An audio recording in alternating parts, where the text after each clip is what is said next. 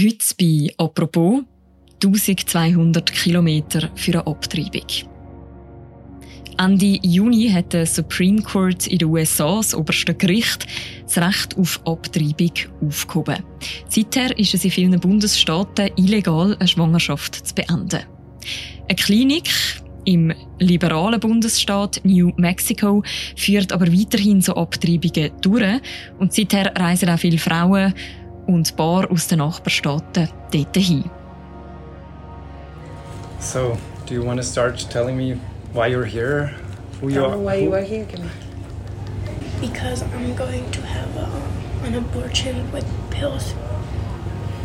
How, how did it? How did you feel when you walked into this clinic? Bad and nervous, like like I used to be, but now I feel good. Like I can continue with, with my life. yeah. Der Tamedia USA-Korrespondent Fabian Fellmann hat die Klinik besucht und er hat nach dem Gerichtsentscheid erlebt, was der für Folgen hat fürs Leben von vielen Amerikanerinnen und Amerikanern. Und über das reden wir heute im Podcast «Apropos», im täglichen Podcast vom Tagesanzeiger und von der Redaktion Tamedia. Mein Name ist Mirja Gabatuller und ich bin jetzt verbunden mit dem Fabian Fellmann. Hallo Fabian. Hi Mirja. Fabian, Ende August setzt sich in Texas eine Frau, sie heißt Camilla Cardoso, mit ihrer Mutter in ein Auto. Was ist ihr Ziel? Wo fahren sie hin?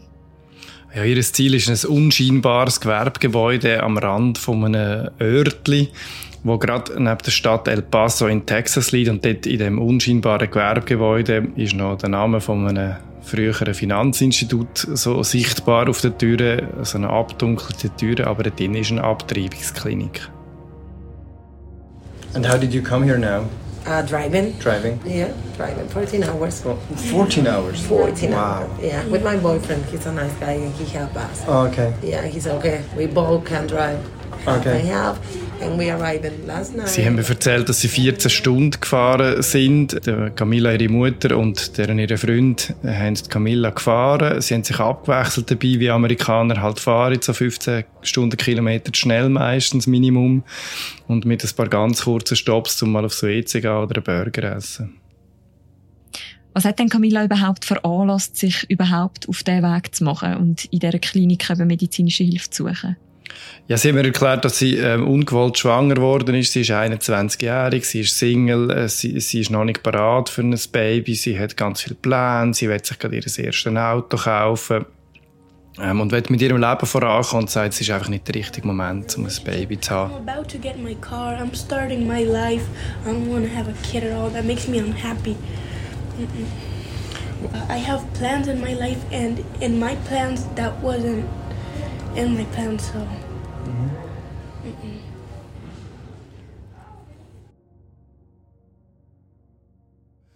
Und sie ist in Texas, hat sie keine Abtreibung mehr können bekommen, äh, weil dort äh, zu dem Zeitpunkt Abtreibungen nur bis zu den sechsten Wochen erlaubt sind. Und Camilla hat es kurz vor der zehnten Woche dann herausgefunden. Mhm. Das erklärt auch den langen Weg, wo sie auf sich nimmt. Wie sieht denn im Bundesstaat Texas, also eben dort, wo Camilla wohnt und losgefahren ist, im Moment die Lage aus für Personen, die möchten oder die eine Abtreibung vornehmen ja, wenn ich erwähnt, das hat sich jetzt gerade geändert. Als ich dort war, ist eigentlich eine Abtreibung bis, bis zu der sechsten Schwangerschaftswoche legal gewesen. Definiert ist es so ein bisschen durch bis zu dem Zeitpunkt, wo man angeblich den Herzschlag gehört vom Baby, mhm. was wissenschaftlich aber recht eine umstrittene These ist. Wie auch immer, viele Frauen wissen dann gar noch nicht unbedingt, dass sie schwanger sind und bis man dann überhaupt einen Termin bekommt, ist, ist das alles schon vorbei. Das heißt, faktisch sind Schwangerschaften dort eigentlich schon gar nicht mehr richtig möglich gewesen. Inzwischen sind Abtreibungen aber jetzt ganz verboten. Und das gilt sogar für Opfer von Vergewaltigungen und von Inzest. Und nur mhm. dann, wenn es physisch lebensbedrohlich wird für die Schwangere, geht eine Abtreibung noch. Das hat man ausdrücklich so definiert, physisch. Das heißt, psychisches Leiden von einer Frau ist kein Grund für eine Abtreibung. Und die Botschaft, wo viele Frauen da damit verstehen und verbunden sehen, ist, dass das Leben der Frau eindeutig weniger wert ist als das vom Fötus. Hinter dem, dass in Texas die Abtreibungen nur noch sehr restriktiv können durchgeführt werden, hinter dem steckt ja das Supreme Court Urteil von Ende Juni. Das hat damals ja ein riesiges Echo ausgelöst. Ja, und das Echo halt noch nachher. Das ist jetzt im Wahlkampf, im Hinblick auf die Zwischenwahlen, die im November stattfinden, über den Sommer in ein riesiges Thema geworden. Im Frühling ist es noch nicht so groß obwohl dann eigentlich auch schon klar war, dass der Supreme Court irgendwann so ein Urteil wird.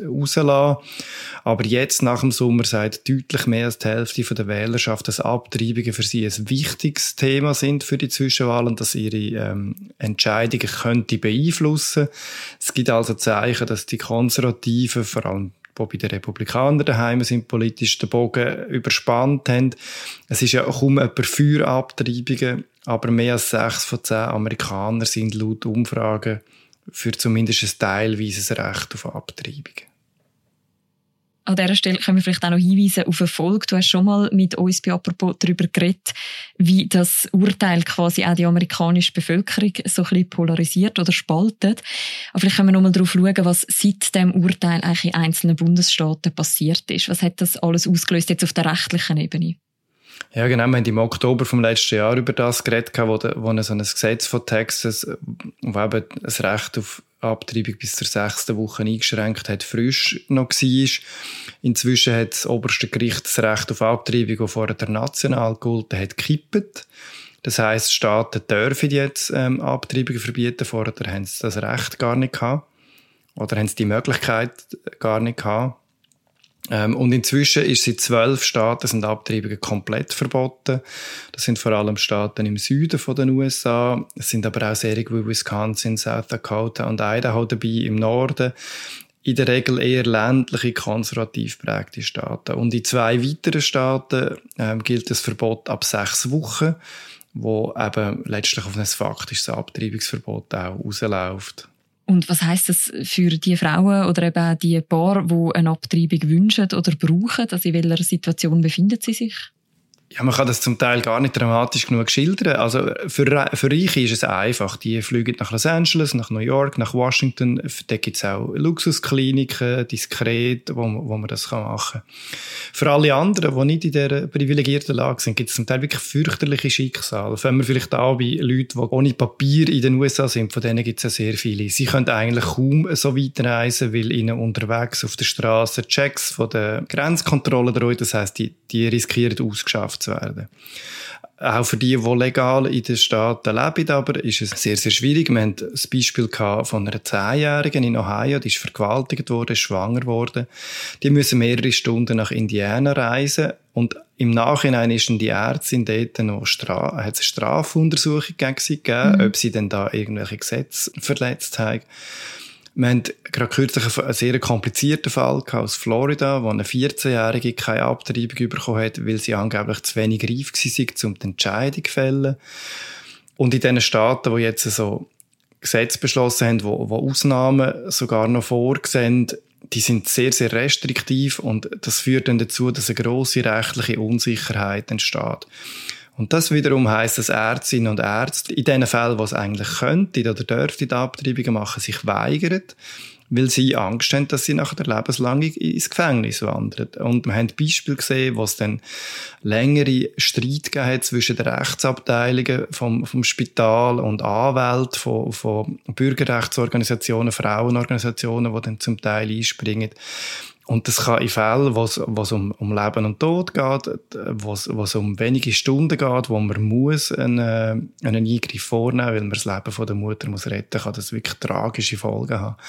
Wir haben jetzt noch keine Fälle mitbekommen von Frauen, die dann auch gestorben sind, aber es ist eine Frage von der Zeit, bis das passiert. Wir haben ein Beispiel gehabt, wo Frauen müssen eine Totgeburt ertragen, weil, weil der Fötus im Mutterleib gestorben ist und ihnen eine Abtreibung verweigert worden ist, weil man gesagt hat, das Leben ist noch nicht in unmittelbarer Gefahr. Also das sind einfach fürchterliche Schicksale. Mhm. Man hat ja auch einen Bericht lesen davon, dass das nicht nur sehr restriktiv geregelt ist rechtlich, sondern dass auch tatsächlich das auch geahndet wird. Ja, das ist so. Also in einigen Staaten droht Gefängnis selbst für Frauen, die abtreiben. In den meisten sind es nur, nur in Anführungs- und Schlusszeichen die Ärzte, die verfolgt werden, in Texas zum Beispiel. Aber in anderen kann man auch als Frau ins Gefängnis kommen. Und es gibt schon Fälle, wo die Strafverfolger den Daten von Facebook verlangt haben, von den Periodentracker-Apps verlangt haben. Und, und Frauen müssen sich wirklich gut überlegen, die, die in diesen Staaten leben, wie sie sich verhalten. Und ohne den Teufel an die Wand zu malen, muss man sich das auch sehr gut überlegen, wenn man in die Staaten reist, selber, wenn man schwanger ist. Das heißt, in vielen Bundesstaaten sind wirklich die Abtreibungsgesetze sehr, sehr restriktiv. Du hast ja mit verschiedenen Frauen auch geredet, die in die Klinik kommen, eben unter anderem mit der Camilla Cardoso. Wie gehen denn Sie mit dieser rechtlichen Unsicherheit um? Sie sind einfach sehr vorsichtig, maximal vorsichtig. Ich habe die Gespräche, die meisten dürfen mit dem iPhone aufzeichnen. Und ich habe die Frau dann gefragt, ob sie einverstanden sind, wenn ich die Aufzeichnung mit einer automatischen Transkriptionssoftware in Text umwandle. Und, und eine Frau hat mir zum Beispiel gesagt, sie hat lieber, wenn ich das nicht mache. Ich benutze, ich habe jetzt zwar eine Schweizer Software dafür benutzt, das heißt, ähm, amerikanische Strafverfolger haben ziemlich sicher keinen Zugriff darauf. Aber selbst das hat sie gefunden, das Risiko will sie nicht eingehen. Die meisten Frauen haben auch nicht wollen, dass man, dass man ihren richtigen Namen benutzt. Und ich auch müssen ein paar Details aus ihrer Biografie abändern oder zumindest unscharf machen, damit man sie nicht identifizieren kann. Ja, das, das ist eine Unsicherheit, die auf ihnen wiegt. Und gleichzeitig in dem Moment, wo ich sie gesehen habe, das war gerade nachdem sie die, die erste Pille genommen haben, hat schon die Erleichterung überwiegt, dass ihre Entscheidungen können treffen, ihr Recht können wahrnehmen und ihr Leben so können weiterleben, wie sie sich das vorgestellt haben. Du hast ja vor kurzem aber die Klinik besucht in New Mexico. Dort sind Abtreibungen weiterhin möglich. Dort ist ja zum Beispiel drum auch Camilla hingefahren aus Houston. Was hat sich denn bei Ihnen verändert seit dem Bundesgerichtsurteil? Since the law was implemented, we pretty much almost doubled the volume of patients. So we do about 300 now patients per month. We used to do sometimes as low as 100. That's 10 per day. Huh? It's busy. Also wir haben jetzt da gerade den Franz Thiard gehört, das ist der Arzt, der die Abtreibungen macht in dieser Klinik und er hat gesagt, dass sich bei ihm die Zahl der Patientinnen stark gesteigert hat, ähm, etwa verdreifacht im Vergleich zu vor dem Urteil. Und in diesen drei Tagen, wo ich bei ihm in der Klinik war, ist das Wartezimmer eigentlich immer voll gewesen. Äh, bis auf den letzten Platz besetzt und auch jeden letzten Termin ausbucht. Mhm. Sonst in New Mexico, das ist eine demokratische Gouverneurin an der Macht und die ist politisch nicht gefährdet und sie hat gesagt, dass New Mexico soll ein sicherer Hafen werden für Frauen, die, die das Recht auf Abtreibung in Anspruch nehmen wollen. Mhm. Und eben für so Frauen wie Camilla Cardoso, die wir am Anfang gehört haben, ist das wirklich im Moment die beste Option, die Langreise auf sich zu nehmen und dort hinzufahren? Ja, die beste und zum Teil auch die einzige. Ähm, der Franz Thiard macht Abtreibungen nur mit Pillen. Das heißt, es kommt nur für Frauen in Frage jetzt in den USA bis zu der zehnten Woche, bis dann ist, äh, bis zu der zehnten Schwangerschaftswoche, bis dann sind die Pillen ähm, zugelassen. Nachher braucht es eine chirurgische Abtreibung und, und das bietet er nicht an. Und das ist auch für Frauen, die vielleicht eine kompliziertere Schwangerschaft haben, die müssen also auch an einem anderen Ort ähm, Hilfe suchen. Da gibt es auch ein paar Kliniken noch in New Mexico und in anderen Staaten. Aber dort ist es sehr, sehr schwierig, Termine überzukommen, weil die sind auch alle komplett ausgebucht. Der Arzt, den du dort getroffen hast, der Frank Diard, wieso führt er die Abtreibungen durch? Ja, er hat mir gesagt, er ist einerseits halt Mediziner, der das schon immer gemacht hat und, und andererseits glaubt er auch politisch daran, dass Frauen mühen das Recht auf Abtreibungen haben. Und er ist auch dezidierter ähm, Anhänger der Demokraten in dieser Frage und ein sehr, sehr scharfer Kritiker von Greg Abbott, dem Gouverneur von Texas und der Republikaner in Texas, die dort die scharfen Abtreibungsgesetze beschlossen haben. Du hast vorher schon angesprochen, dass es in gewissen Bundesstaaten ja durchaus Konsequenzen aber auch geben für Ärztinnen und Ärzte, die so Eingriffe durchführen. Was kann das für Konsequenzen haben? In Texas zum Beispiel ist jetzt die Maximalstrafe lebenslänglich Gefängnis für einen Arzt oder eine Ärztin, eine Abtreibung macht. Und gleichzeitig haben sie jetzt auch in das Gesetz noch hineingeschrieben, dass dann die auch 100.000 Dollar mindestens ähm, an zivilrechtlichen Forderungen zahlen müssen es hat aber Juristen jetzt schon eine Diskussion losgelöst, ob das überhaupt beides möglich ist, weil eigentlich darf man nur einig bestraft werden für ein, für ein Verbrechen. Aber man sieht, die Republikaner versuchen einfach maximale Repression, maximale Abschreckung, äh, Kulissen aufzubauen, zum Ärzte davon abhalten, überhaupt an eine Abtreibung zu denken. Spürt das auch der Frank Diard und sein Team? Ja, er hat erzählt, als er noch in Texas war, er hat dort vorher auch eine Klinik gehabt, ähm, hat er müssen Berichte ausfüllen, detaillierte Berichte bei jeder Abtreibung. Die Berichte sind alle zusammen von der Aufsichtsbehörde genauestens angeschaut worden. Er hat gesagt, er hat wahnsinnig müssen aufpassen, dass er dann nicht irgendwo sich im Papierkrieg irgendwo verheddert hat, irgendwo einen Fehleintrag hat, weil das hat sofort Konsequenzen haben das ist auf der juristischen Ebene mit der Aufsichtsbehörde vom Staat, aber auch privat. Er hat gesagt, dass er sehr lange am Wochenende nicht mit der Familie können zum Haus ausgehen, dass sie äh, ständig die Storen in ihrem Haus, weil die Abtreibungsgegner sind sehr gut informiert und haben natürlich sofort gewusst, wo der Arzt daheim ist. Also auch seine ganze Familie, sein ganzes Familienleben ist sehr lang beeinflusst, beeinträchtigt gewesen. Jetzt, wo er auf New Mexico gegangen ist, hat sich die Situation ein bisschen beruhigt. Es hat auch dort lange Demonstrantinnen und Demonstranten Vortrag gehabt. Einmal hat, hat ähm, zum Beispiel äh, abgerissene Beine von Babypuppen vor die Tür gelegt von dieser Klinik, um den Frauen irgendwie klar machen, dass das jetzt mit ihrem Fötus werde passieren. Als ich da war, hat sich die Lage aber recht beruhigt. Es sind Leute von aussen die probiert haben, die Frauen davon äh, zu überzeugen, nicht abzutreiben und, und, und ihnen zugerufen haben, aber sie sind sie müssen sich auf öffentlichem Grund aufhalten, etwa 20 Meter vom Klinikeingang weg. Und sie haben zwar gerufen, aber sie haben kein Plakat aufgehabt, es hat keine ähm, grusige Bilder gegeben, die sie sonst häufig verwenden. Es war relativ zivilisiert. Mhm. Die Frauen, die dann in dieser Klinik ankommen, wie werden denn die behandelt? Also wie läuft quasi der Prozess ab, wenn sie mal den Weg dorthin geschafft haben? Es ist relativ kompliziert. Sie kommen äh, nur einen Termin über, wenn sie im Vornherein die Kosten auch schon gezahlt haben. Das ist 700 Dollar für die Behandlung und die Pillen. Mhm. Das ist ein relativ hoher Preis. Camilla hat mir gesagt, bei ihnen sei das kein Problem gewesen. Aber sie haben die Ferienkasse plündert für die Herbstferien. Und eine andere Frau, die ich mit ihr geredet habe, die hat Mühe gehabt, um das Geld zusammenzubringen. Also, die müssen sie Quittung mitbringen, damit sie den Termin haben. Sie müssen auch selber schon vorher einen Ultraschall gemacht haben, damit sie überhaupt dann reinkommen. Und dann werden die Abtreibungen beim Franz Thier eben nur mit Pillen gemacht. Das heißt, das ist nur für Frauen bis zur 10. Schwangerschaftswoche. Und sie nehmen dann die erste von diesen Pillen direkt dort beim Arzt ein. Mhm. Und ist das nicht auch äh, im gewissen Sinne ein bisschen gefährlich? Ja, durchaus. Ähm, und es gibt vier weitere Pillen, die sie dann daheim einnehmen müssen, die dann, die dann die schweren Blutungen auslösen. Also die erste Pille stoppt äh, die Ausschüttung von Schwangerschaftshormonen. Das zweite Set von Pillen startet dann ähm, die Blutungen.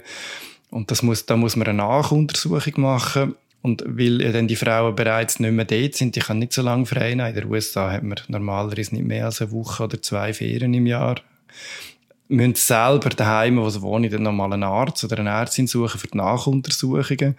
Sie müssen ausschließen, dass es äh, bei ihnen zu besonders schweren Nachblutungen kommt. Es kann äh, Schmerzen und Krämpfe geben, es kann Infektionen geben. Das sind alles nur Einzelfälle, aber kontrollieren muss man das halt. Und das müssen die Frauen auch alles selber organisieren. Mhm. Und dazu kommt noch, dass in sehr vereinzelten Fällen die Abtreibung mit den Pillen nicht funktioniert, die Schwangerschaft weitergeht. Und auch das müssen sie dann rechtzeitig erkennen, damit sie dann allenfalls nochmal an einem anderen Ort eine chirurgische Abtreibung machen können. Jetzt kann ich mir vorstellen, dass alles sorgt auch für recht viel Verunsicherung bei den Frauen, die behandelt werden. Wie geht jetzt da der Frank Diard mit dem um? Er schärft den Frauen ein, dass man nicht sieht im Nachhinein, ob sie einen Abtreibungsbilder genommen haben oder nicht. Und er schärft ihnen ein, dass sie das ihren nachbehandelten Ärzten auch nicht sagen eben zum Ausschließen, dass, dass sie irgendwann sich in einer Strafverfolgung stellen Und er sagt ihnen, dass die einzige Person, die von dem Ganzen weiß, der Arzt ist, die Schwangere selber und der Freund oder der Mann, der an dieser Schwangerschaft beteiligt war. So I tell him, I have to be honest with you, I tell him you have to go to a clinic in Texas, or emergency room or something, there's no way for them to tell that you had the abortion pill. It's a matter of the law. They might, you know, there's a woman that got sued for having an abortion. So you don't want that in your So I tell them, you don't say nothing. The only person who knows is me, you, your husband, your boyfriend. That's it. So don't discuss it with anybody. Und er beratet sie dann und viele fragen dann auch danach, ob, ob sie eigentlich das Risiko haben. Und er gibt dann auf das so gut kann Antwort. Aber eben, wie gesagt, das Gesetz äh, verändert sich relativ schnell. Äh, die Republikaner in den Staaten, wo sie es durchsetzen können, drängen auch darauf, dass die Gesetze immer restriktiver werden. Und ganz sicher fühlen sich die Frauen auch nachher nicht, auch wenn die meisten sehr erleichtert dann aus dieser Klinik rausgelaufen sind, die, die ich mit ihnen geredet habe. Mhm.